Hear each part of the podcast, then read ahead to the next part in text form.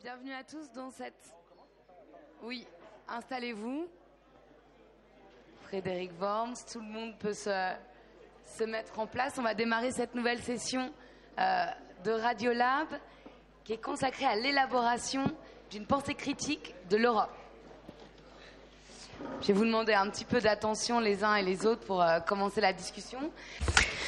Ξεκινάμε λοιπόν, πάμε να δούμε des- d'échanges et euh, on va ouvrir ensuite euh, évidemment le- la discussion au public pour que vous puissiez euh, poser des questions aussi euh, aux débatteurs. Donc c'est- cette élaboration d'une pensée critique de l'Europe, c'est remettre en question les fondamentaux économiques, institutionnels, politiques de l'Europe sans pour autant basculer dans l'euroscepticisme.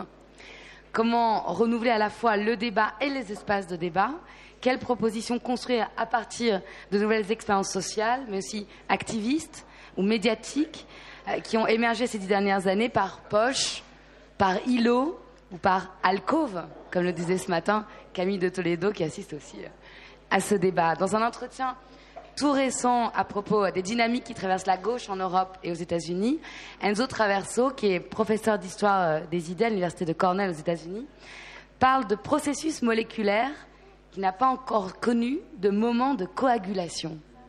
Alors on va parler un peu de la possibilité euh, de trouver euh, des formes, des moyens d'arriver à cette coagulation.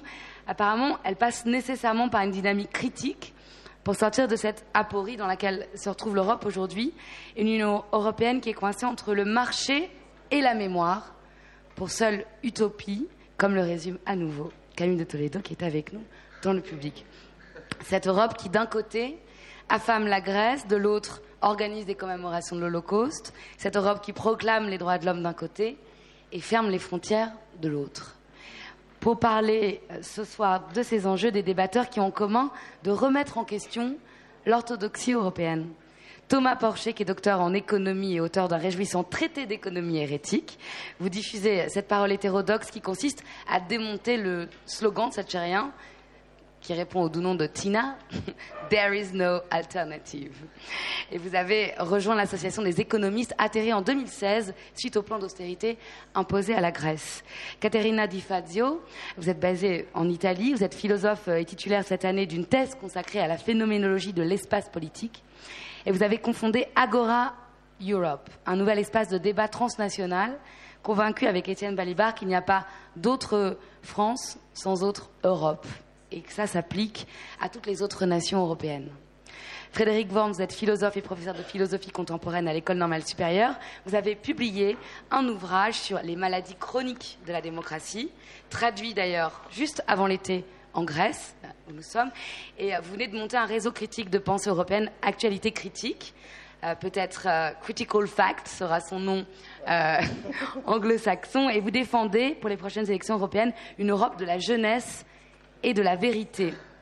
Et Agnieszka Winieska, qui est également avec nous, qui est basée en Pologne, vous êtes rédactrice en chef de Political Critic, un magazine en ligne à la fois pro-européen et critique, qui scrute l'Europe des alternatives et partage des analyses économiques, politiques, scientifiques, qui font avancer justement ce débat critique. Avec nous ce soir, on devait avoir Konstantinos Poulis, euh, qui est journaliste, auteur, dramaturge, acteur et qui est connu pour ses commentaires ici euh, et analyses de la crise de la dette publique en grec, la remise en question de la politique économique, de l'orthodoxie, on va dire, économique euh, européenne, mais qui était là hier soir et qui a dû euh, revenir euh, auprès de sa famille. Donc, il ne sera pas avec nous, mais il était prévu en tout cas dans ce débat qu'on va tout de suite commencer avec une ambition après avoir abordé euh, euh, un peu de, théorie, on va dire, euh, ce matin, sur le, le volet artistique de, de cette nouvelle pensée européenne. Concrètement, comment vous, les uns et les autres, vous construisez cet espace critique? Je propose de commencer par Agnieszka. Donc, au sein de Political Critic, euh, votre magazine en ligne. La traduction arrive et nous y sommes. I haven't f- heard like the last uh, few words of the. Δεν άκουσα τα... Je n'ai pas entendu les deux euh, petites euh, phrases à la fin de la question, mais j'ai compris la, la base. Donc, euh, le cœur de cette théorie Et ce que je fais, l'essentiel de ce que je fais, et, bon, cette discussion autour de l'Europe, de la culture, euh, hier on en a parlé euh, par rapport euh, aux activités culturelles. Je crois que c'est très important de comprendre, je ne peux pas m'attarder, bien sûr, c'est trop tard. On est tous fatigués, on attend avec euh, impatience euh, la fête et le verre euh, qui va suivre. Donc, je vais passer à- la réponse euh, vraiment très précise, la conclusion, parce que le résultat, la conclusion, c'est que j'ai la sensation que les mouvements artistiques euh, et euh, tous les efforts euh, vont changer la donne, euh, vont changer la situation. Mais entre-temps, c'est pour cela que je dis j'ai la sensation, je, je parle du fait que nous avons tous euh, des expériences de l'activisme, on, s'en fout un peu de la politique, euh, on déteste un peu les, dirigeants politiques, mais bon, il y a, y a donc cette, euh, disons, haine par rapport à la notion de la politique. On ne veut pas euh, entendre parler de. Mais tout ne finit pas là. Lorsque on a cru, on a imaginé que tout va changer d'une façon magique, bah, ça, ce n'est pas possible. On connaît tous l'histoire du libéralisme que euh, on dit que les riches deviendront encore plus riches, etc. Il en va de même avec les personnes, les, les citoyens actifs. On peut être très actif et croire euh, que avec toutes ces idées, avec notre activisme, on va aller au sommet, on va aller euh, à l'Union européenne, on va aller au gouvernement. Mais ça ne s'est pas passé. Qu'est-ce qui s'est passé entre-temps euh, pendant, ces dernières années? On avait, la crise, on avait aussi la, crise des, des, des réfugiés, on avait la guerre en Ukraine, on avait la montée de l'extrême droite, on avait tout cela. On voulait changer ce récit libéraliste, mais aujourd'hui nous devons changer également la situation politique dans nos pays et en Europe aussi.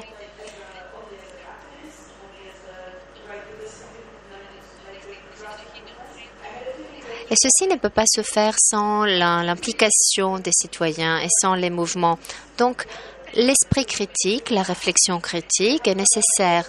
On doit euh, être sur la même table avec les activistes qui connaissent beaucoup des choses qui se passent dans les pays où ils s'activent. Euh, on doit avoir euh, sur la table aussi les dirigeants parce que je crois aussi que la connaissance produite en tant que journaliste, en tant qu'artiste ou scientifique est une connaissance, une, un savoir, si vous voulez, qui doit être diffusé partout.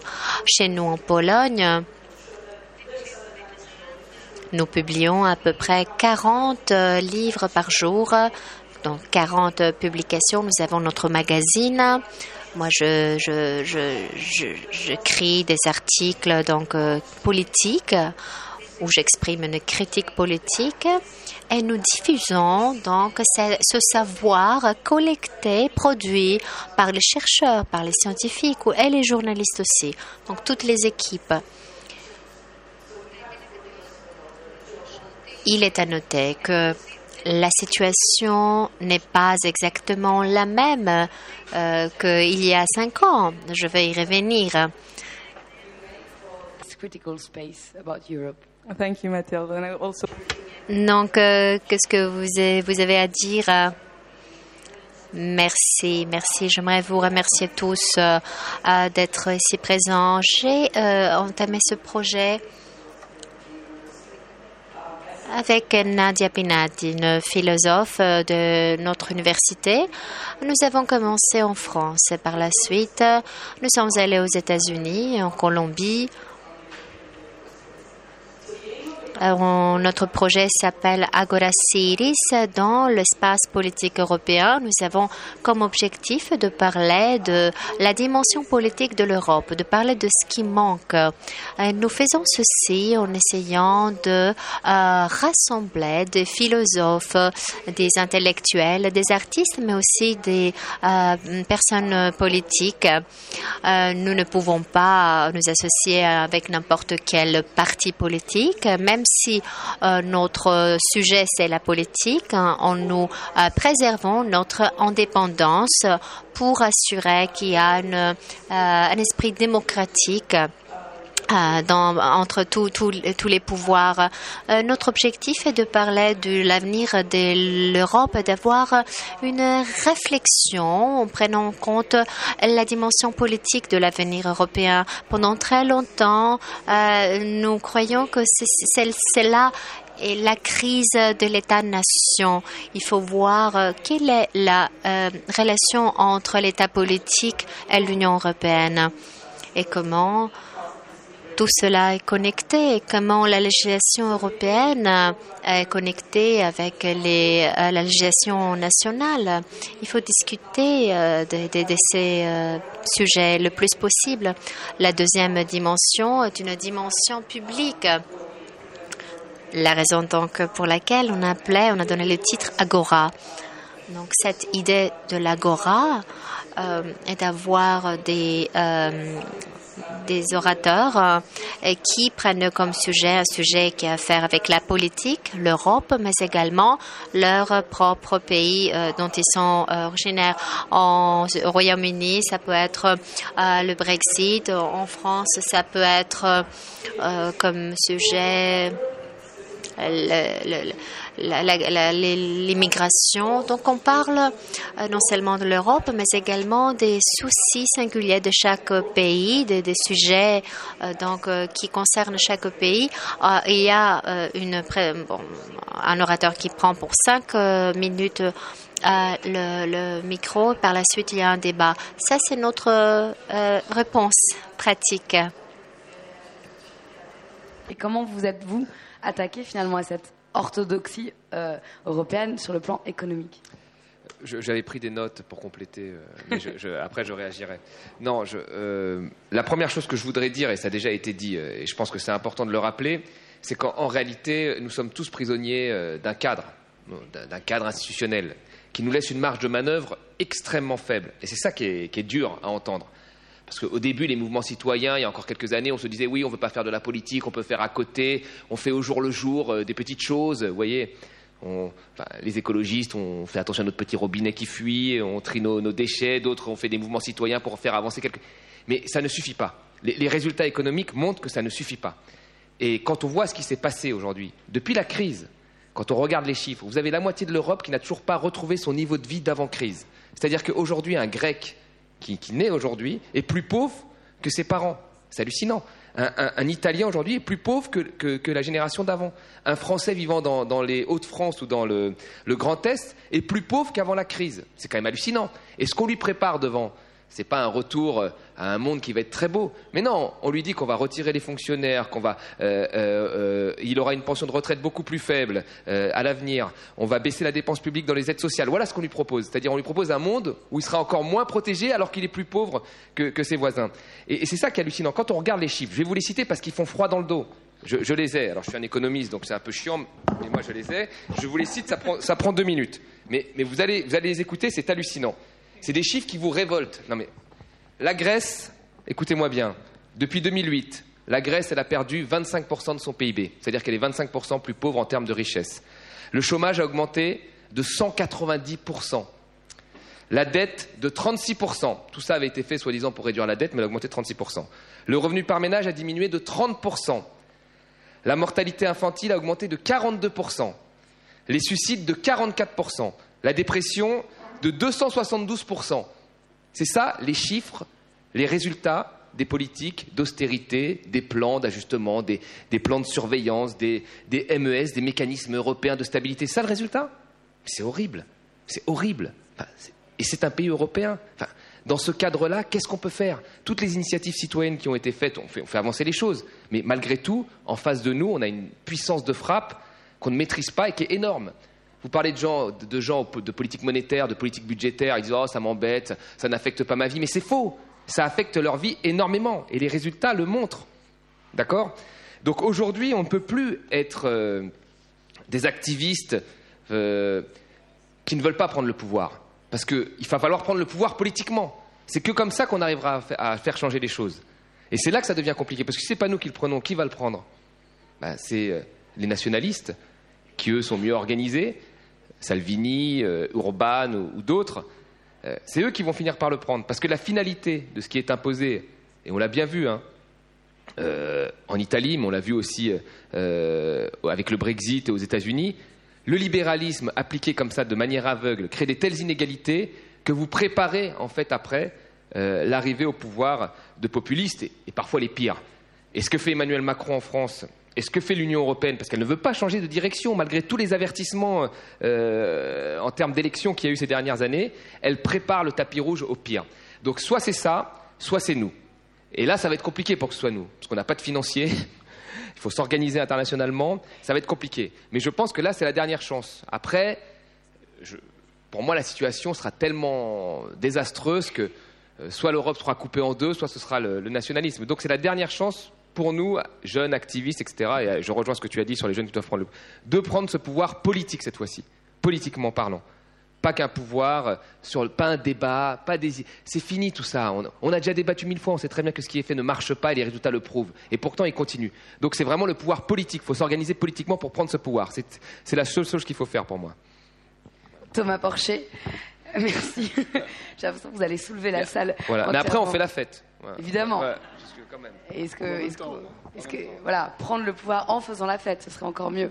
Euh, Frédéric Worms, une réaction, peut-être aussi concrètement cette initiative euh, que, vous, que vous défendez pour les listes européennes des prochaines élections, qui est d'avoir euh, obligatoirement sur chaque liste européenne 25% de candidats qui ont autour de 25 ans.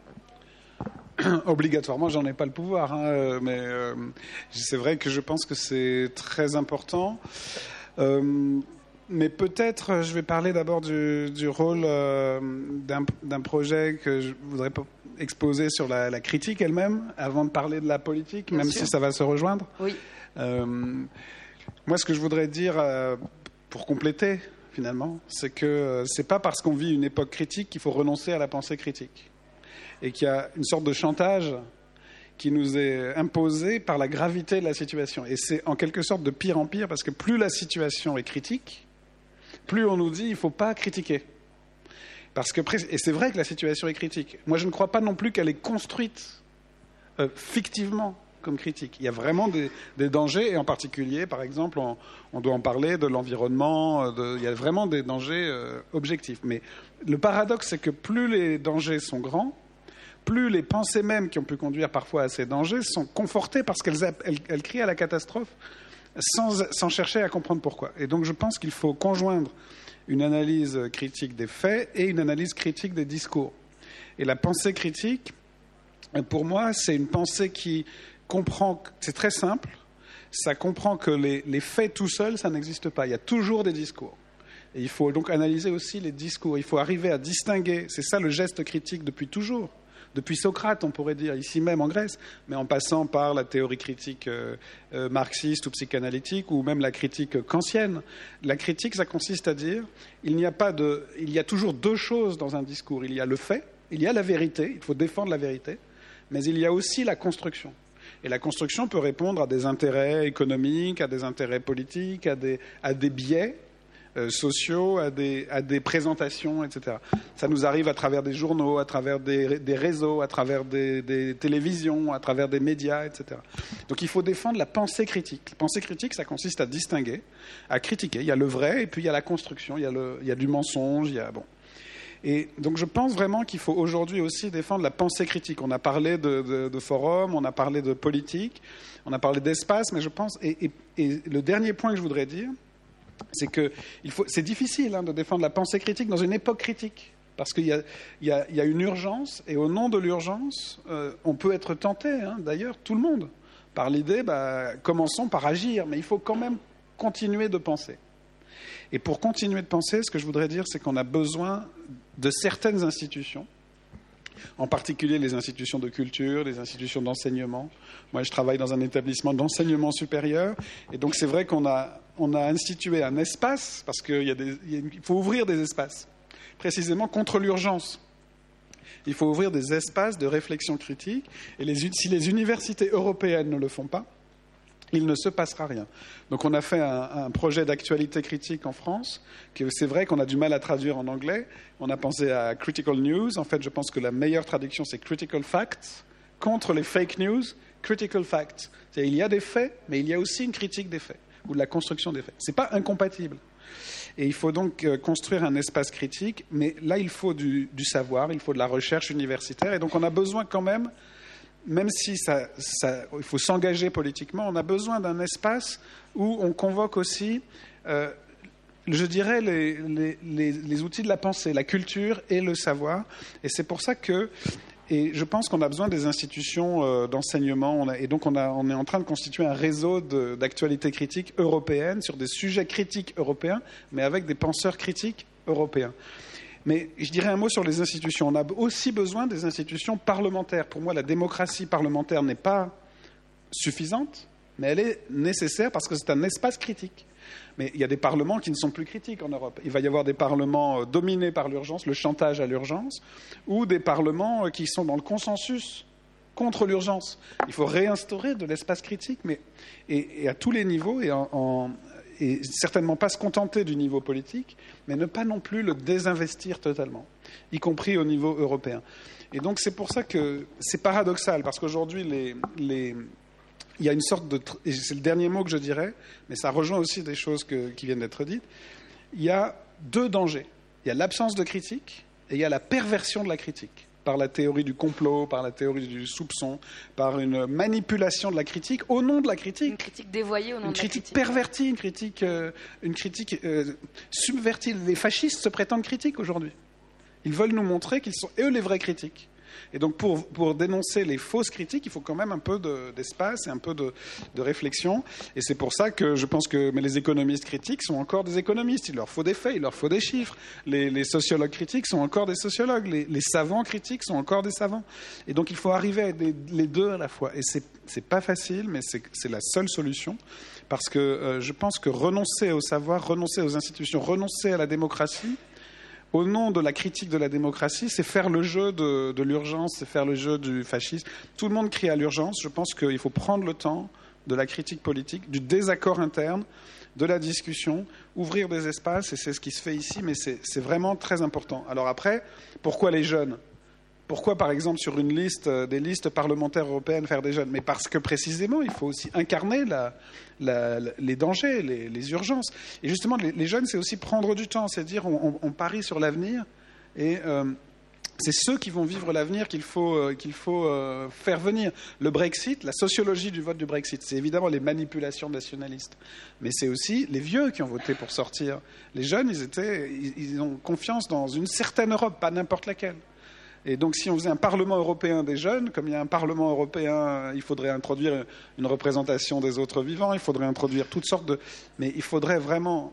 C'est pas non plus de la démagogie, hein, mais je pense qu'il faut euh, être à la fois dans, dans les symboles politiques et dans la pensée critique. Voilà. C'est pas si facile, mais c'est absolument vital.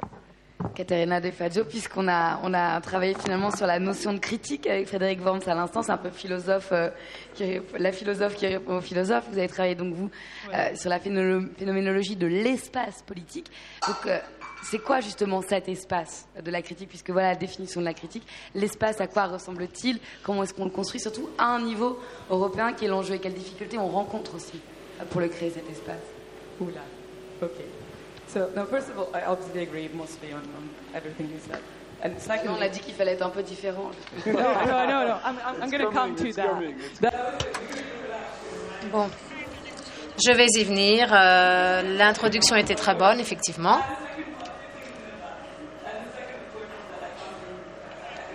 Je vais donc. Euh, je suis donc. Euh, je proviens de la communauté universitaire. Oxford, la Bologne aussi. Bien sûr, je ne suis pas contre les institutions universitaires ou politiques puisque je leur dois beaucoup. D'un autre côté, je pense qu'il y a une nécessité aujourd'hui, notamment en raison de la situation cruciale, de nous ouvrir à un public plus élargi. Et donc, euh, avec l'organisation Acro euh, Europe au début, nous, avions seulement les universités sur lesquelles nous pouvions nous baser. Et en fait, euh, ce qui s'est passé, c'était quelque chose qui était très important pour nous. Nous avons demandé à organiser un événement à l'université de Bologne. Pas pourquoi. Nous avions déjà fait un événement à Maastricht, à UCLA, et euh, les autres universités européennes ont accepté et Bologne non. Et donc, en fait, nous avons décidé d'aller en province de sorte à nous adresser aux institutions politiques. Et de ce point de vue, j'estime qu'il est important de cibler des un public plus élargi, plus différent, pour qu'il y ait une plus grosse, une plus grande diversité. Et euh, dans les universités, on a le sentiment, par exemple, que si je n'appartiens pas ici à cette université, alors je ne peux pas rentrer à la Sorbonne, par exemple. Nous ne, sommes pas ouverts à tous les publics. On avait seulement des professeurs. Comment est-ce qu'on peut euh, s'ouvrir à, à d'autres publics? Je demande toujours à l'université d'avoir euh, la salle ouverte pour tout le monde. Mais quand les gens eux-mêmes ne viennent pas parce qu'ils estiment, par exemple, que la Sorbonne ou l'université Columbia ou bien Oxford sont quelque chose de différent par rapport à leur quotidien, alors il y a un problème. Ou bien euh, l'événement peut avoir lieu, la manifestation peut avoir lieu dans un espace public. Nous utilisons donc euh, une forme d'organisation qui est un peu étrange, un peu pas très orthodoxe en fait. Nous discutons, beaucoup avec euh, le public et plus ce public est diversifié, mieux est la participation et c'est mieux pour nous. Et comme je le disais tout à l'heure, on a eu besoin de 400 pages environ pour expliquer ce qu'est l'espace européen et en cinq minutes, bien entendu, euh, on ne pourra réussir. Donc, euh, on pourrait définir l'espace politique comme les, euh, les frontières nationales, le territoire national. Mais d'un autre côté, il y a des idées euh, politiques qui sont véhiculées. Et à partir du moment où des idées politiques sont véhiculées, alors ça devient un espace politique. Et à l'heure euh, aujourd'hui, nous sommes dans un espace politique. Le Parlement aussi est un espace politique. Et comme je le disais, nous aurons prochainement des manifestations avec des institutions politiques. Le Parlement est la forme essentielle de représentation du peuple. Mais que se passe-t-il quand le peuple ne considère pas comme étant représenté et qu'il a l'impression, d'une certaine façon, que la représentation euh, est le, le, contraire de la participation publique et qu'il y a une euh, participation plus directe? Enfin bref, je crois avoir fini, c'est ce que je voulais dire en gros, mais je voulais peut-être me remémorer une proposition.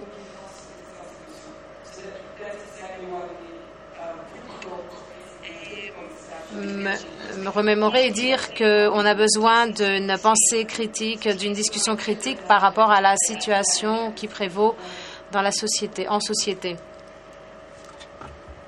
Allô? C'est un téléphone. Oui, c'est bon.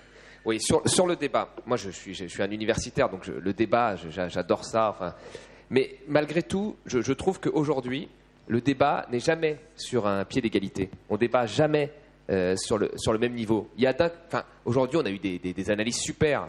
Et moi, alors ce que tu dis, en plus, euh, j'adhère à 100%. Mais on va, malgré tous tes diplômes et malgré ce matin ce qu'a dit euh, notre ami Camille, on va dire oui, mais, ah, mais vous êtes des doux rêveurs. Vous n'êtes pas dans la réalité, vous n'êtes pas dans le concret. Alors, on peut débattre autant de temps qu'on veut. Il y a eu Occupy Wall Street qui a beaucoup débattu, puis il y a eu Occupy Paris, Nuit debout qui a beaucoup débattu, puis à la fin, c'est Macron qui gagne. Nuit debout, Nuit debout, Occupy Paris, ça a été créé en même temps que le mouvement de Macron En Marche. Voilà. Bon, ben, un an plus tard, Nuit debout, tout le monde disait oh, on va débattre, on va refaire le monde, on s'aime, etc. Un an plus tard, Macron a gagné. C'est voilà. Donc on débat jamais sur un pied d'égalité. C'est ça qui m'embête moi. C'est qu'aujourd'hui, en fait, le débat, c'est dans des cercles comme ça, il est capturé, mais à côté, il ne se passe pas grand-chose. Comme, enfin, 15 000 scientifiques qui disent qu'il faut accélérer la lutte contre le réchauffement climatique, c'est génial, ça tombe, c'est des mecs très sérieux. Puis après, voilà, on va. Est-ce que demain on va continuer, on va arrêter de subventionner les énergies euh, fossiles dans les pays riches? Ben non, on va continuer à les subventionner parce que ça ne change pas. Vous voyez euh, Donc vraiment, euh, moi je pense que là, il y a eu un moment où il y a eu beaucoup de débats. En tous les cas, en économie, permettez-moi de vous dire qu'on a fait le tour de la question. Ce qui est fait en Europe ne fonctionne pas. Les résultats sont là. Euh, des prix Nobel américains, Krugman, Stiglitz, vous disent que ça ne fonctionne pas. des chercheurs du FMI pondent des études en disant qu'ils se sont trompés sur l'austérité. Malgré tout, le FMI, politiquement, la garde continue à appliquer des politiques d'austérité. Et Macron va économiser 60 milliards, Macron, euh, le grand démocrate, va économiser 60 milliards sur la dépense publique. Il va être complètement aligné avec ce qui a été fait euh, dans les autres pays européens. Donc là, vous vous dites, bon, tous les débats sont là et au final, on vous dit qu'il faut faire une seule politique, there is no alternative, comme disait euh, Thatcher. Donc là, le vrai problème, c'est comment on fait pour inverser ça? Puisque finalement, on a raison. C'est implacable, on l'a montré, les faits qu'on disait. Comment on fait? On doit prendre le pouvoir. On doit prendre le pouvoir. Et c'est ça la vraie question. C'est le nerf de la guerre. Et comment on fait pour prendre le pouvoir? C'est une question difficile. Voilà, c'est tout. Mais le nerf de la guerre, c'est de prendre le pouvoir. Agnieszka Winielska, il y a prendre le pouvoir, il y a aussi euh, montrer qu'on a peut-être euh, une situation qui s'est tellement aggravée, peut-être justement, qui est tellement forte dans ce hiatus, c'est-à-dire euh, à la fois d'analyses très concrètes et très factuelles qui mettent euh, en critique, qui mettent en interrogation ce qui était, on, le disait ce matin, le camp du sérieux. Euh, mais en même temps qui fabrique aussi, et Thomas Porcher l'a montré tout à l'heure, cette idée qu'il y a une possibilité qui est une Europe, on va dire, nationaliste, et puis une autre possibilité qui est une Europe qui reste encore démocratique, mais à la seule condition d'être encore dans les règles qui préexistaient avant en quoi finalement le fait d'avoir le choix soit entre l'autoritarisme nationaliste, soit entre euh, le libéralisme existant, a précipité ces organisations alternatives de débat, d'initiatives, euh, y compris médiatiques comme la vôtre, dans, l'obligation finalement de faire encore bloc euh, sans prendre le temps, comme le disait Frédéric Worms, de la critique, c'est-à-dire en quoi ça vous précipite aussi dans l'urgence, ça peut être l'urgence de l'action et aussi l'urgence de la pensée.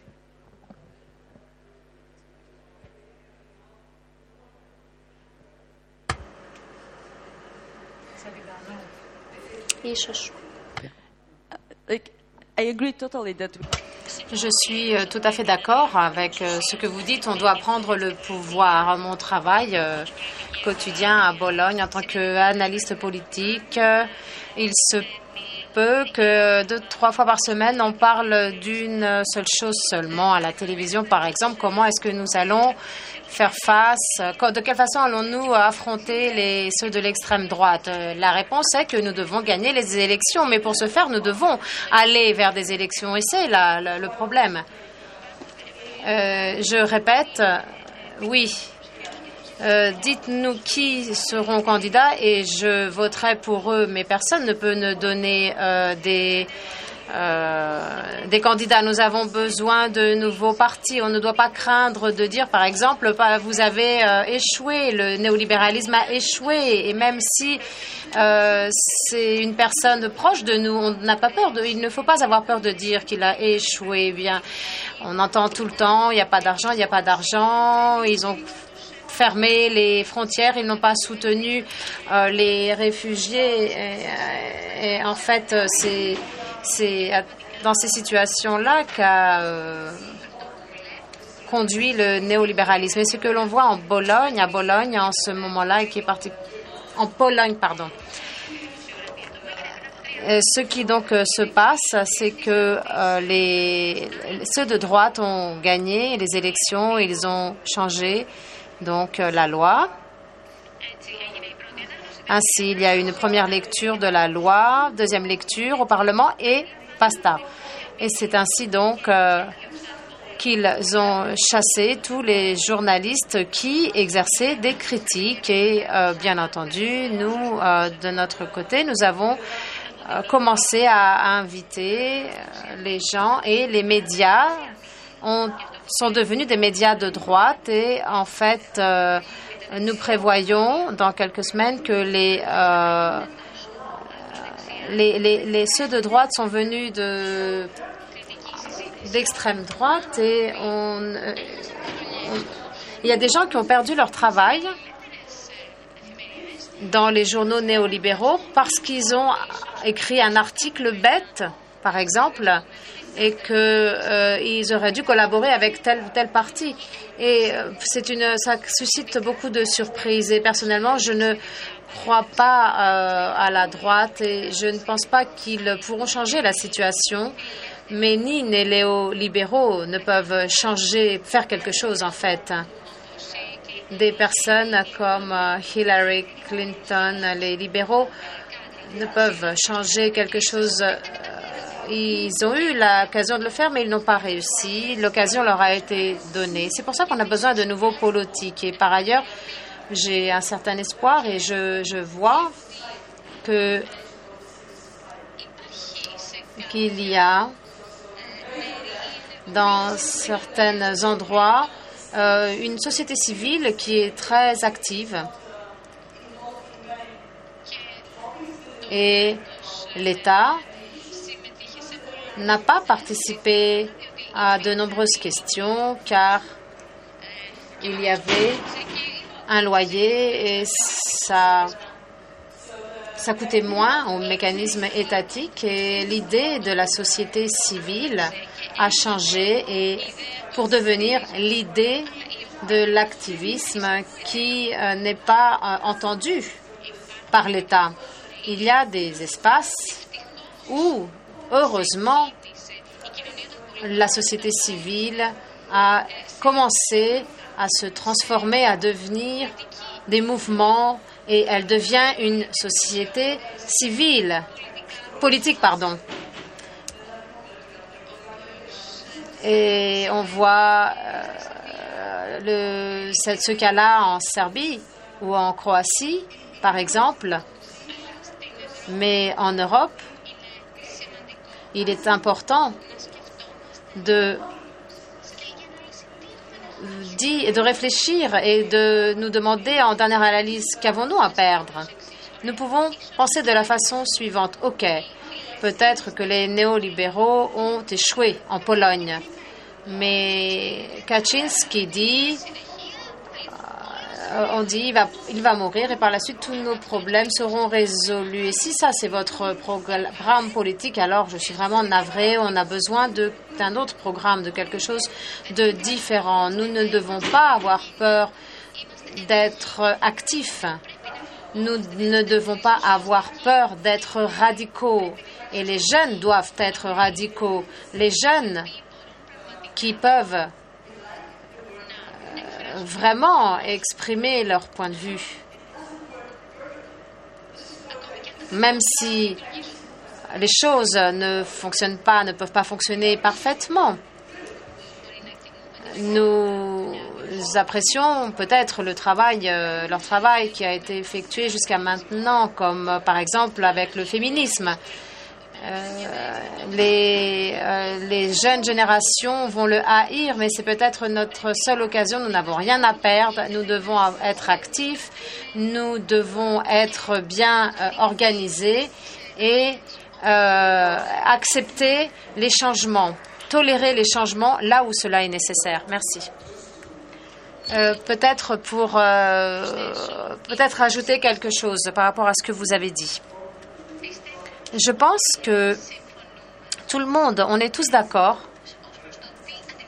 euh, par rapport à ce à quoi nous sommes confrontés, mais cela n'est pas suffisant et c'est la raison pour laquelle je pense que le vrai pouvoir n'est pas, ce n'est pas seulement le pouvoir en soi, mais ce sont les idées.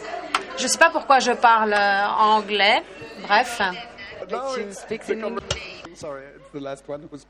Oui, ce sont les réactions néolibérales, d'après ce qu'il euh, semble. Oui, je ne, pourrais pas, je ne peux pas parler français. Que voulez-vous? Euh, On va peut-être nous en tenir à l'anglais alors. Les idées euh, dirigent les gens et il est important d'avoir un, un groupe d'idées positives non pas seulement sur euh, ce sur quoi nous sommes en conflit. Nous devons exercer une critique, mais savoir pourquoi nous exerçons cette critique, par exemple.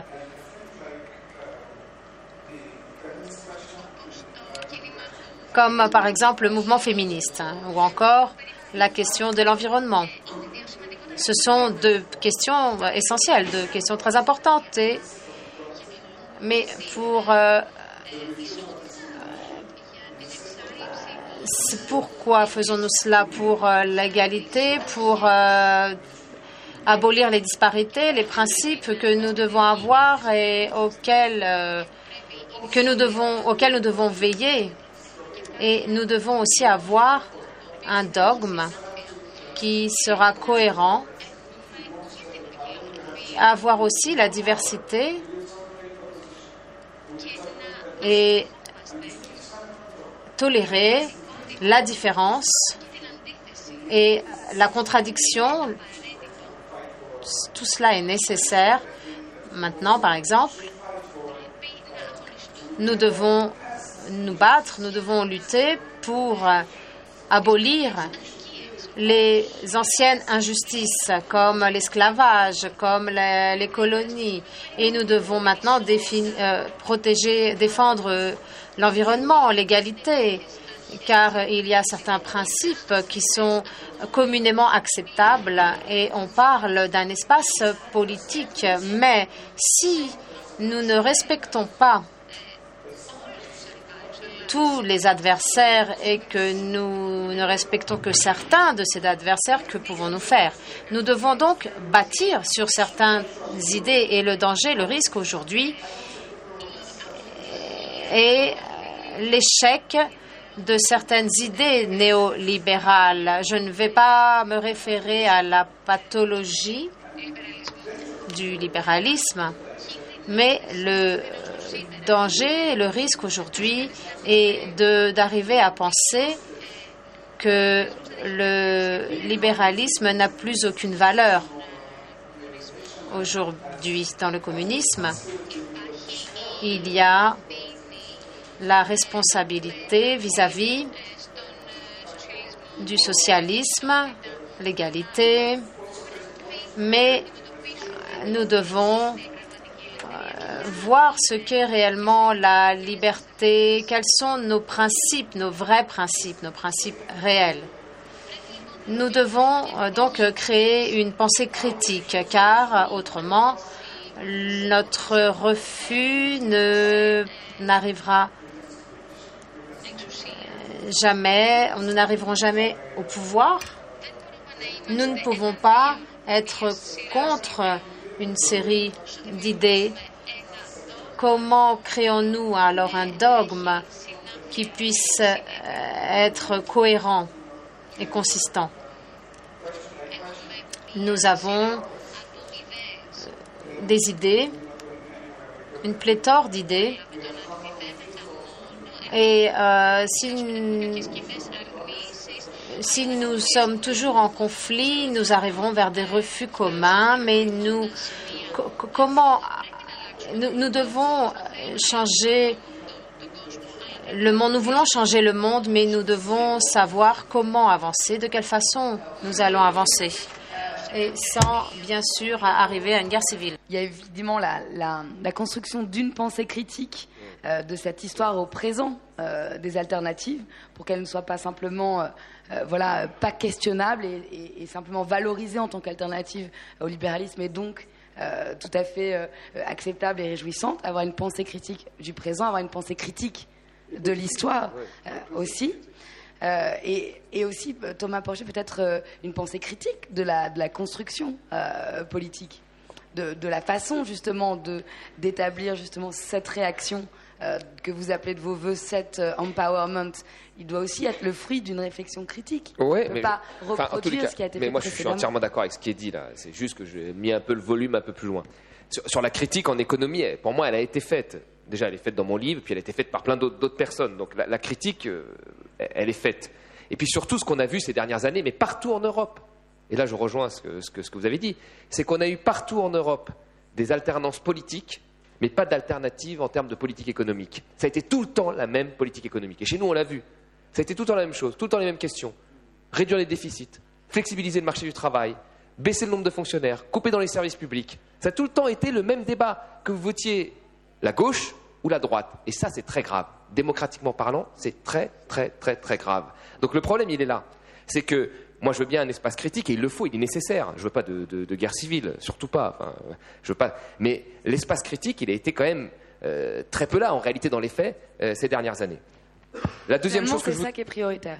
bah, moi, je pense que oui. Et ce qui est bien, et là, je rejoins ce qui a été dit, c'est qu'aujourd'hui, il y, a- il y a beaucoup, et ce que tu as dit aussi, c'est qu'il y a, il y a une, toute une, une partie des intellectuels et une nouvelle partie de la nouvelle génération qui est très radicale dans ses positionnements.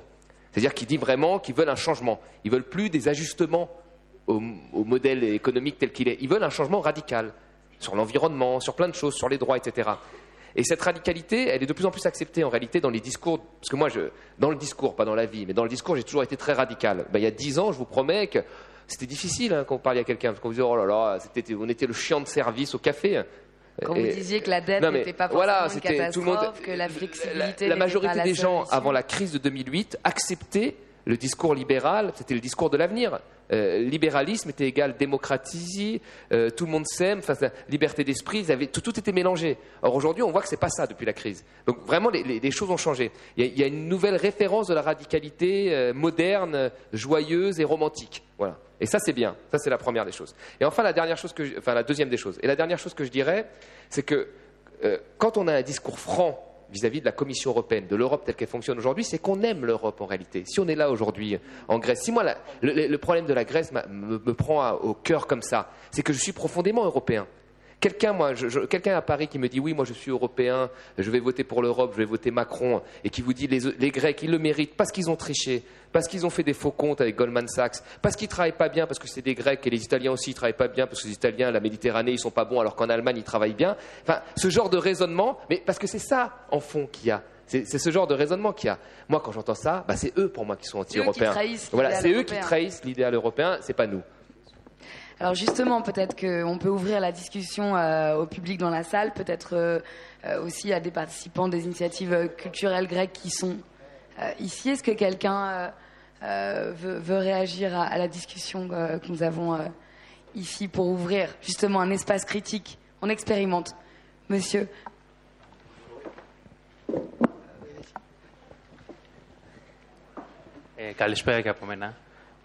Eh, bonsoir. Je dois dire que personnellement, que ça c'était la meilleure pour la fin. Je crois le European Lab nous a gardé la meilleure pour la fin parce que voilà, on, parle de sens, on parle de quelque chose de euh, qui a de, la substance. C'est ça, c'est la pensée critique, c'est la condition sine qua non. Parce que on, veut cela dans nos relations personnelles jusqu'à nos relations politiques, partout. Et, euh, et, et je ne peux pas imaginer qu'on continue de discuter sur des choses qu'il fallait pas discuter. Par exemple, l'appauvrissement en, Grèce. Il y a des personnes qui nient qu'il y a de l'appauvrissement en Grèce. Et que peut-être on le valait bien. Mais oui, mais ça, c'est un récit qui existait en Grèce, qui a été euh, reproduit comme le récit de, euh, de l'autre côté.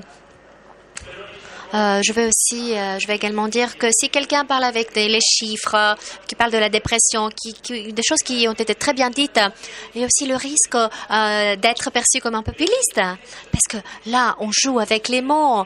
Oui, il y a ce libérali le libéralisme a en, lui, en soi, c'est ce mot de liberté.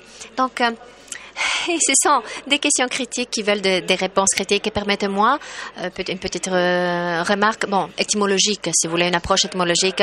En grec, il y a un mot utilisé en anglais, peut-être en français aussi, l'euroscepticisme. Hein, c'est un mot grec.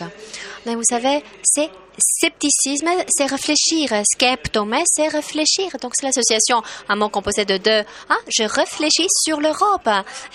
c'est ce qu'on doit faire. Et il y a un grand malentendu. Euroscepticisme, c'est devenu, il y a une connotation totalement négative. Euh, voilà. Et c'est devenu le contraire de l'Europe.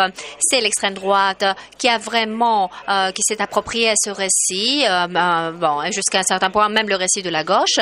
Et nous, sommes devant une impasse parce que voilà, les, toute idéologie vraiment c'est, a dépassé ses limites, toute une confusion et associée chez euh, la gauche également euh, une certaine déception. J'essaye de ne pas parler trop gréco-grec, mais aussi un peu de, de, façon européenne.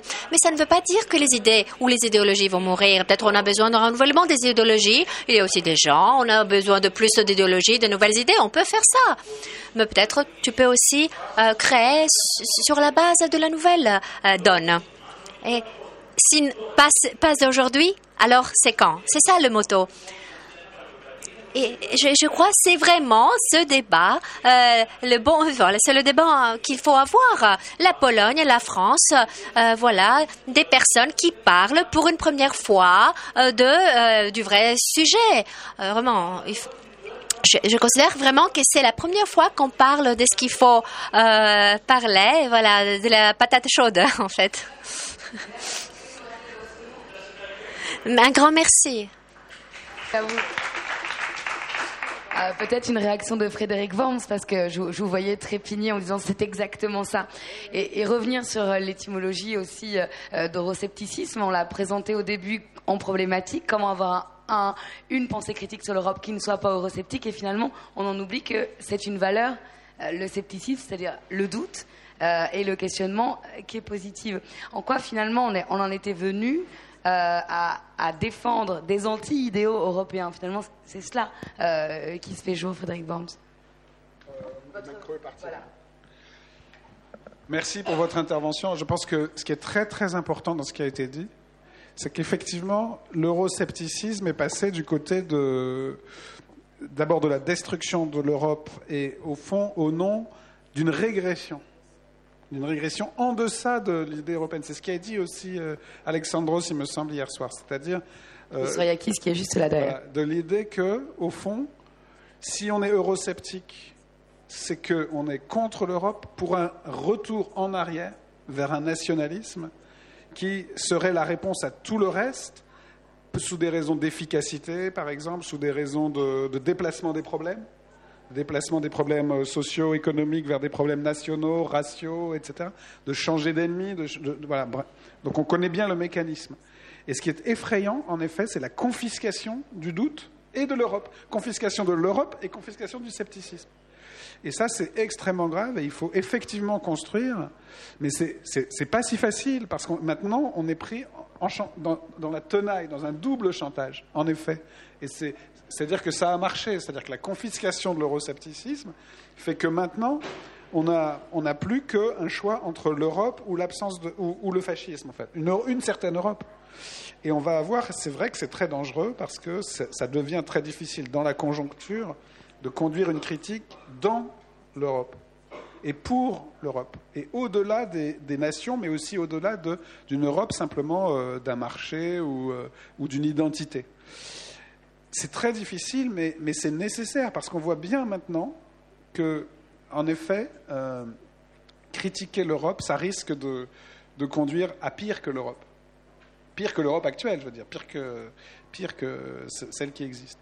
Donc, euh, Et pourtant, c'est nécessaire. C'est pour ça qu'il faut faire extrêmement attention, mais en même temps, il ne faut pas avoir peur, je pense. C'est extrêmement important de dire. Euh, ça passe aussi par les idées. Et de dire n'ayons pas peur d'être dans une troisième position qui est critique sans être régressive. Sans être régressive. Mais c'est pas si facile. Hein Caterina Di Fazio, au sein de Agora Europe, justement, qui est, qui est naissant, euh, et donc qui partage euh, des idées, des pensées critiques euh, européennes à l'échelle européenne. Est-ce que, justement, il y a une boîte à outils conceptuelle que vous avez pu voir émerger pour porter cette troisième voie dont parle Frédéric Worms? Oui, tout à fait. Mais il y a effectivement, désolé, là j'ai changé aussi. j'ai entendu la traduction en français, après vous avez parlé en français. Bon, euh, on continue en français, c'est ça Oui, mais vous faites comme vous voulez. Merci. Même, sauf un langage qu'on n'aurait pas en traduction. C'est si compliqué que ça, parce que. et d'ailleurs, merci beaucoup, merci. Ouais. merci. Et euh, non, c'est sûr qu'il y a deux blocs. En fait, il y a le bloc libéral avec une narrative qui est vraiment euh, omnipervasive, comme s'il n'y avait euh, pas d'espace pour une narrative différente. Et de l'autre côté, il y a cette, oui, ce nationalisme, xénophobie qui monte.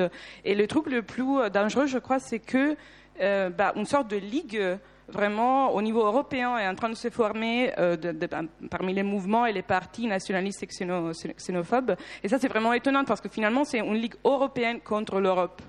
Et du coup, je trouve ça vraiment euh, très, euh, très dangereux. Ils auraient réussi finalement une bascule européenne de la pensée euh, réactionnaire et, fait, oui. et, et, nationaliste qui n'aurait pas été euh, euh, réussi du côté de la critique positive, on va dire, Exactement. européenne. Mais quelles idées émergent au, au, sein de Agora Europe? Parce que ça, ça nous intéresse et qu'on n'a pas Ouais. forcément tous la possibilité d'être là lorsque vous organisez ces Bah, un manifestations. jour ou l'autre, parce que comme on en fait beaucoup, mais euh, et- non, et bien sûr, en fait, euh, avant de, de répondre à ta question, il faut être sceptique. Après, le problème, c'est quand le scepticisme devient une sorte de synonyme de, de souverainisme, c'est-à-dire on, on remonte à l'idée de, de l'État souverain comme, comme seule oui, alternative possible, alors là, ça marche pas. Or, pour ce qui concerne euh, Agora Europe, euh, en fait, notre projet, notre projet vraiment actif euh, et politique, c'est la première fois qu'on en, parle d'ailleurs. C'est une idée euh, euh, de, de Rui Tavares, qui, est, euh, qui était euh, membre du Parlement européen et qui est un politicien de Lisbonne. Euh, de Lisbonne. Et euh, en fait, l'idée, ce serait d'écrire une euh, charte 2020. Donc, le nom Charter 2020 comes from, euh, vient de, la charte 77 de Patočka, Václav Havel, etc. Donc, des dissidents de, Prague après le printemps pragois. Et, euh, et l'idée, ce serait parmi, en fait, pendant nos, nos- nos rencontres et surtout pendant un workshop que normalement on devrait faire euh, le 1er février, mais là peut-être on va changer de date euh, comme il y aura aussi un European Lab à Paris. Serait d'écrire tous ensemble, donc avec, euh, avec un, grand, euh, avec un, un grand groupe d'académiciens, de, euh, de, de politiciens, euh, de, de, de jeunes, de, juristes. Ah, ça, oui, ça c'est sûr. en avez besoin. Des gens qui s'occupent des, des réfugiés surtout, ça c'est le, le truc le plus important, d'essayer d'écrire euh, cette, euh, cette charte en individuant euh, 20 points très importants. On les a appelés, enfin, Rui Tavares les a appelés The Public Goods for euh, the Future of Europe. Et, euh, et après de signer cette charte et de l'envoyer à tous les candidats euh, des élections européennes, euh, bon, qui partagent ces idées pour voir s'ils vont s'engager dans cette charte. Bon, ça c'est l'idée, plus pratique et politique. Merci beaucoup, Caterina Di Fazio, pour cette exclusivité, comme on peut le dire dans le langage euh, médiatique traditionnel. Euh, Agnieszka voudrais une réaction. Je on parlait de peut-être de ce scepticisme Pride qui a l'air de, se dessiner ce soir, mais aussi de l'urgence donc qui avait qui avait poussé à, cette euh, alternative très réduite euh, entre euh, voilà une acceptation européenne libérale et une acceptation totalitaire et, pas d'espace euh, entre les deux. Entre les deux, il n'y a rien, euh, comme écrivait Mathieu Boulet. Euh, Pour vous, est-ce que hum, la crise des réfugiés aussi peut-être est dans un sens positif cette fois, mais euh, la pensée critique européenne dans l'urgence, mais d'une manière positive cette fois, Nesha Vigneska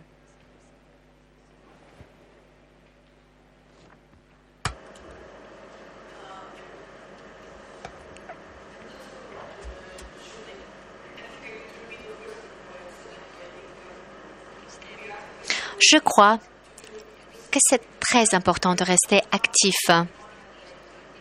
En ce moment, nous avons sur la carte euh, d'un côté les libéralistes qui, ne- qui disent qu'ils sont la seule voie et les autres qui disent que c'est nous l'alternative euh, et c'est nous les nationalistes. Je comprends tout à fait également que ce qu'ils ont fait dans le film Trainspotting, je, choix, bon, je fais le choix de ne pas choisir, je ne peux pas voter donc. OK. Que l'État ne va pas me soutenir, il ne va pas me fournir euh, dans les prestations de santé, d'éducation, tout cela, donc je dois me débrouiller tout seul. Non, je, je comprends tout ça. Euh, mais ce qui est nécessaire en ce moment, et bien sûr, euh, euh, la, question de réfugiés nous montre qu'on a besoin de solidarité. En ce moment, c'est la droite et ce sont les conservateurs qui font cela, qui sont vraiment très liés avec euh, l'Église, avec des, bonnes infrastructures. On a des bonnes églises en Pologne. Ils construisent donc, ils bâtissent des liens de solidarité. Je crois que c'est ce qu'on doit faire de reconstruire la société. Ce que le libéralisme a fait, c'est de promettre que tu, tu, tu, dois, tu, tu peux ne, ne pas euh, t'en occuper parce que ce sera euh, euh, voilà, tout va, tout va se faire. Tu n'as que, qu'à gagner de l'argent et de consommer. Mais nous savons que, bien sûr, ce n'est que 1% de la population qui peut fonctionner ainsi, qui peut consommer de cette façon. Le reste de la population ne peut pas le faire. Alors, lorsque nous sommes euh, dans ce euh, processus de création de liens et euh, de cette connexion sociale entre les personnes, je crois la chose la plus importante, ce sera la, ma dernière, la, dernière chose que je vais dire, c'est que de nous rappeler que l'Europe, ce n'est pas que l'Union européenne. Et n'oublions pas qu'il y a la guerre en Ukraine. Et donc, en Pologne, on, a euh, des personnes originaires d'Ukraine et personne ne leur donne le statut de réfugié. Personne ne les voit en tant que réfugiés. Euh, suivons donc la situation de près. Rappelons-nous euh, la Russie, la, la Biélorussie, la Serbie. N'oublions pas ces pays. N'oublions pas que l'Europe, c'est pas juste la zone euro. Et quand on a parlé des changements euh, structurels, euh, bah, ces changements ne peuvent pas se faire que euh, dans la zone euro.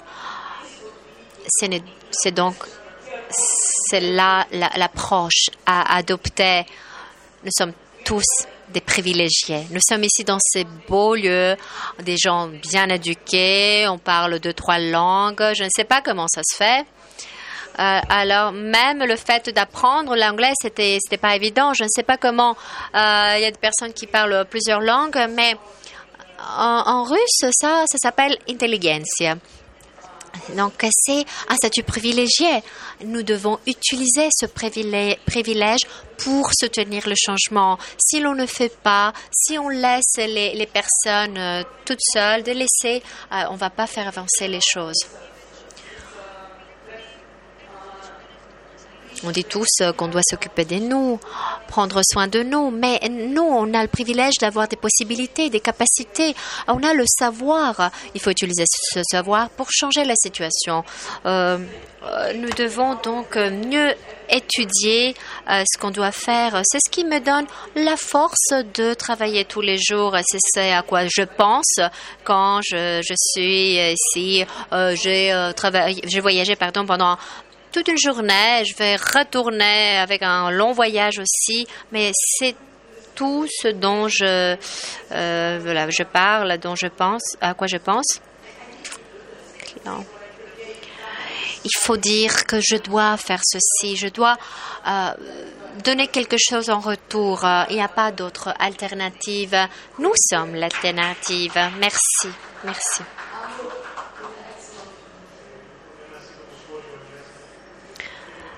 Un peu petit commentaire parce qu'il y a des, des, choses très intéressantes qui sont dites.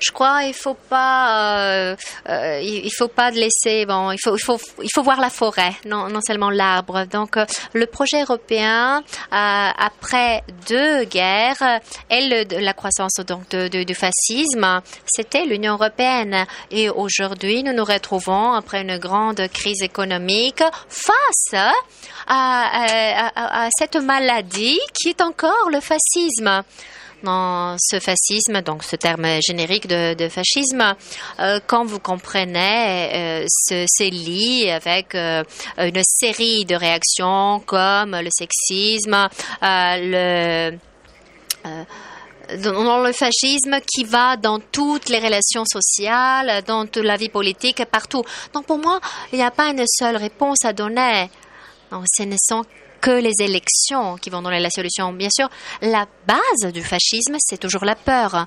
Et la, la, la, la base de toute politique euh, progressive, euh, ça peut être donc, je ne sais pas, le socialisme ou autre, ou un libéralisme social, c'est ce qu'on dit le progrès l'espoir que les choses peuvent s'améliorer. Donc je crois que c'est ça, les, les, coordonnées, ce sont, ce sont les, euh, les composantes de la solution, parce que la, la, la situation est vraiment euh, aiguë, euh, tout a changé depuis les années 90 lorsque la globalisation était encore l'espoir. Et donc, euh, c'était le soft power devant le hard power de l'oppression des peuples, des États. Et en Grèce, on l'a vécu, ceci, avec une façon vraiment pénible. Donc, tous ces éléments euh, sociaux y étaient. Et la meilleure euh, explication était que ces éléments existent que après la guerre. Et ici, il n'y avait pas la guerre. Non, maintenant, la question des réfugiés, on y a fait face en, Grèce. Il y a euh, à peu près un million de réfugiés qui sont passés par la Grèce et on sait que euh, lorsque les frontières étaient euh, pratiquement ouvertes. Ils sont, ils ont passé vers l'Europe. Mais avant que les frontières soient ouvertes, et surtout après la fermeture des frontières, parce que je vous rappelle que les, pays de Visegrande ont fermé les frontières. Je ne parle pas que de ces pays, mais également pour d'autres, les la Serbie et Arim. Donc, ces euh, pays euh, ont fermé euh, leurs frontières, même en contravention de tout principe de droit de l'homme, c'est-à-dire les frontières se fermaient. Et on parlait d'une question qui va en dehors de tout euh, euh, principe de droit international.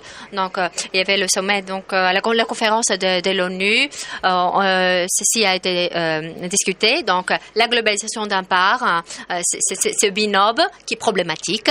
Donc, la globalisation qui a échoué et le, néolibéralisme, je ne parle pas du côté social, donc de cette idéologie qui semble avoir échoué, et donc de ce, repli vers un souverainisme un nationalisme qui euh, semble euh, monter de plus en plus. Et ça, on, voit par exemple aux États-Unis d'une façon très aiguë où là, c'est le mouvement féministe qui va devant, euh, qui est le moteur donc de tout.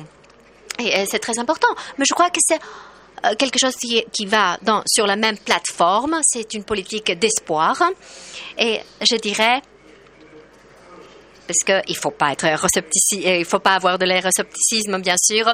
Et vous savez combien on est euh, proche à l'Europe, euh, la majorité des Grecs en Grèce. Je dirais donc qu'il y a là une idée très intéressante qui revient, comme Hegel le disait, c'est la protection du travail et des acteurs, des vecteurs de, du travail. Et pour clôturer, terminer, je dirais que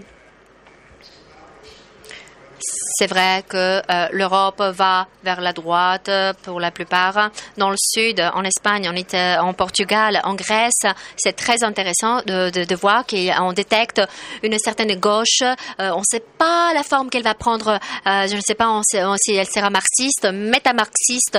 On ne sait pas la forme exactement. Mais il y a dans ce voisin sud une possibilité d'une coalition des euh, forces euh, progressistes. Et moi, je, bon, je, je crois personnellement que c'est ça, c'est très important parce qu'il y a tout le champ qui doit se euh, déplacer. non seulement les nationalistes, les sexistes les racistes, tous ceux qui sont contre les droits de l'homme, ils imposent une certaine logique à la société. En ce moment, il faut y résister de toute force. Et de toute façon, peut-être les, les, questions les enjeux sont différents dans, dans chaque pays, mais la résistance elle peut s'exprimer euh, localement, mais elle doit se faire partout, dans tous les niveaux. Ça peut être une question locale, par exemple, euh, là, faire libérer les espaces vides. Ailleurs, ça peut être des droits, des droits fondamentaux. Euh, l'histoire, c'est toute la question de voir l'histoire. Merci. C'est un petit peu donc sur le principe de MeToo, cette idée qu'il faudrait d'abord donc faire passer cette parole, cette opposition, et ensuite peut-être construire. Euh, c'est peut-être l'idée de cet obstacle à franchir en premier. Encore une réaction dans le public. Uh, hello. Uh, I think it's very interesting that we're actually uh, finishing with this uh, session.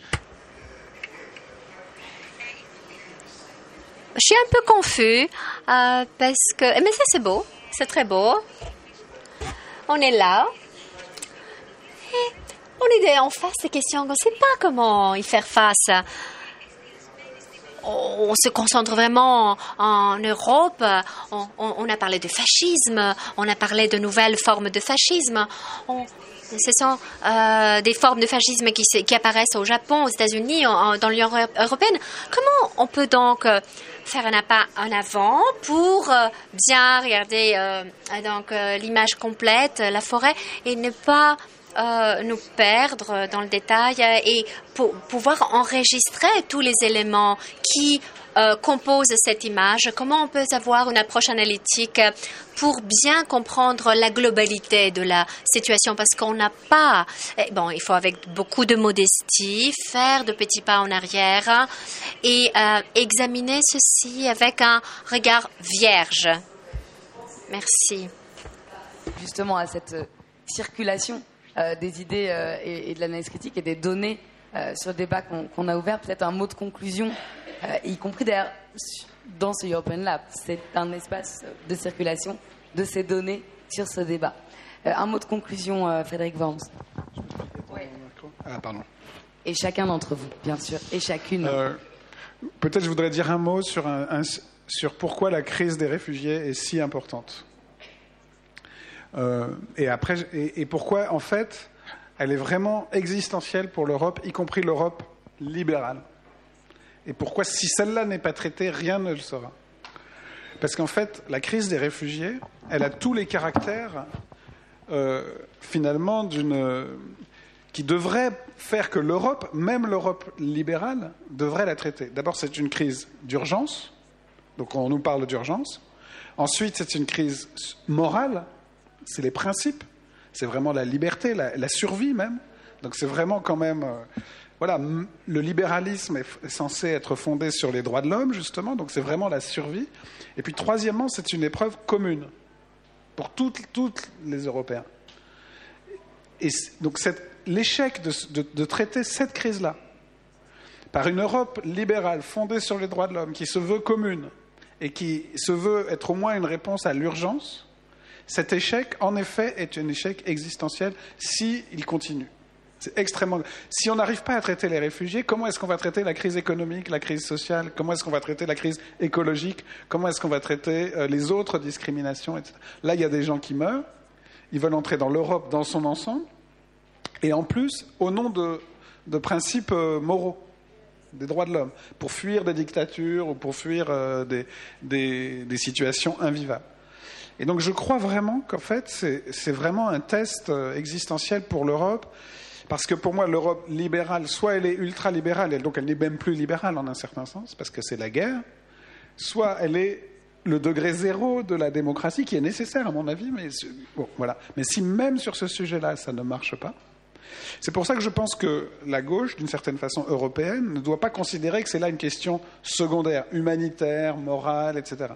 Parce que c'est effectivement un test pour tout le monde. D'abord, les, fascistes l'ont bien compris. C'est-à-dire cette crise-là, bah, ils s'en sont saisis et ils en font une, épreuve existentielle pour l'Europe. hein. Donc je crois effectivement qu'il ne faut pas opposer les crises. Il ne faut pas dire il y a le féminisme, il y a la misère, il y a les injustices économiques, il y a les migrants, etc.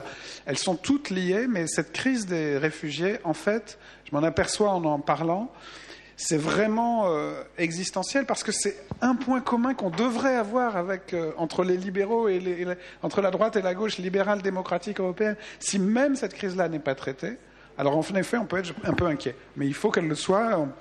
Je pense que ça doit être un combat pour les prochaines élections européennes. Il y a quand même un combat commun aussi. C'est des élections. Moi, j'ai appelé à ce qu'il y ait des jeunes parce que je pense que c'est. On vote aussi pour l'avenir. Je pense vraiment que c'est un sujet qui qu'il ne faut pas négliger. Voilà. C'est tout ce que je voudrais dire pour conclure. Et peut-être quand même redire juste que chacun dans son genre, avec euh, la radio qui compte, hein, Mathilde est journaliste, avec les, les économistes, avec les activistes, mais aussi avec les universitaires et avec les politiques, on doit créer chacun un espace dans son espace. Thomas Porcher. Alors, moi, je suis entièrement d'accord avec ce qui, ce qui vient d'être dit hein, avant, entièrement. Euh, je, je rajouterais juste une chose. Comme il faut, justement, les européennes sont une, euh, une élection, une échéance qui arrive. Je pense qu'il faut essayer de marquer un gros coup là-dessus. Et ce qu'il faut faire, c'est faire exactement comme font euh, ces grandes entreprises concurrentes à Bruxelles. Vous savez, les entreprises de l'automobile, elles sont concurrentes, elles ont des lobbies, et elles s'accordent sur des points. Quand il faut baisser la fiscalité, elles sont toutes d'accord, elles sont plus concurrentes. Quand il faut baisser les normes de pollution, elles sont toutes d'accord, elles sont plus concurrentes. Ben nous, on a des causes sur lesquelles on est tous d'accord ici. Alors, certains vont dire que je suis trop radical. On va parler après, ça va me dire, oh, t'es radical, tu m'embêtes. Mais quand je vais dans d'autres endroits, on me dit, oh, tu es trop mou, tu m'embêtes. Non, mais on a tous des causes communes que l'on défend. Et là, il faut se trouver ces causes-là et, faire une seule personne, frapper tel, comme disait Marx, un aiguillon puissant pour pouvoir arriver à prendre en partie le pouvoir quoi, et inverser la courbe des choses. Donc vraiment, concentrons-nous plutôt sur les points communs que les différences. Je pense qu'une grosse partie de la gauche euh, s'est perdue parce que justement, il restait sur les différences qui étaient souvent de 10-15% plutôt que d'aller sur les points communs. Il y a peut-être une mise en valeur des différences à faire avant d'exprimer son consensus, de dire voilà, moi je suis dans le consensus, mais je le fais en conscience et parce que sur tel et tel point, je suis euh, éventuellement en désaccord, mais je rejoins sur cette majeure. Et sur beaucoup de points, il y a urgence. In a, in a lot of Voilà. points, il y a urgence. There urgency. There are urgence. There- ok? Thank, thank you for your, Like in my English. your, your French accent. Euh, Caterina Di Fazio, un, un mot euh, euh, pour conclure, euh, Agnieszka Wisniewska, et rapidement parce que voilà, nous devons euh, nous libérer et construire l'Europe de demain dès dans cinq minutes. Sure. Maybe not just uh, like urgence, but also Ok, bien sûr, c'est l'urgence. En effet, je suis désolée que je dis euh, économiste. euh, ben, j'ai utilisé le terme économiste. Quand je mentionnais bien sûr notre projet, vous êtes bien sûr le bienvenu. Donc, euh, les États-Unis, en tant qu'exemple, peut-être ce n'est pas le- l'exemple le, plus propice à notre discussion suite à l'élection de Donald Trump aux États-Unis. Il y a une émergence euh, des euh, Black Lives Matter, d'autres mouvements féministes et autres, et surtout euh, ces, der- ces derniers temps, des mouvements économiques, sociaux ont pris une place dans le- l'espace politique. À propos, par exemple, comme c'est le cas de Cortés, et, ils ont pris de la, force. Je ne sais pas sur comment ces mouvements peuvent euh, entrer dans la sphère politique. C'est un peu problématique. Et vous avez aussi euh, mentionné le fascisme. Nous devons œuvrer tous pour euh, créer un espace politique commun. Vous avez parlé assez brièvement et vous, vous avez deux minutes, pas plus. Lorsqu'on parle des choses précises, je peux dire que ces dernières années, on essaye quoi faire? Nous, nous préparer pour euh, les élections européennes. Je faisais partie d'un mouvement pour la démocratie en Europe, un mouvement donc euh, qui collabore avec d'autres mouvements en Pologne. Et tous les jours, on essaye de, de créer euh, des euh, projets en commun et des liens. Ça, c'est magnifique lorsqu'on a un programme qui est coécrit avec euh, six autres mouvements partis. Euh, c'est excellent et on essaye de exploiter cette euh, euh, confiance, de partager le savoir. euh, ou par exemple euh, de l'expérience de Sanders euh, aux États-Unis. Les élections arrivent, il n'y a plus de temps à perdre.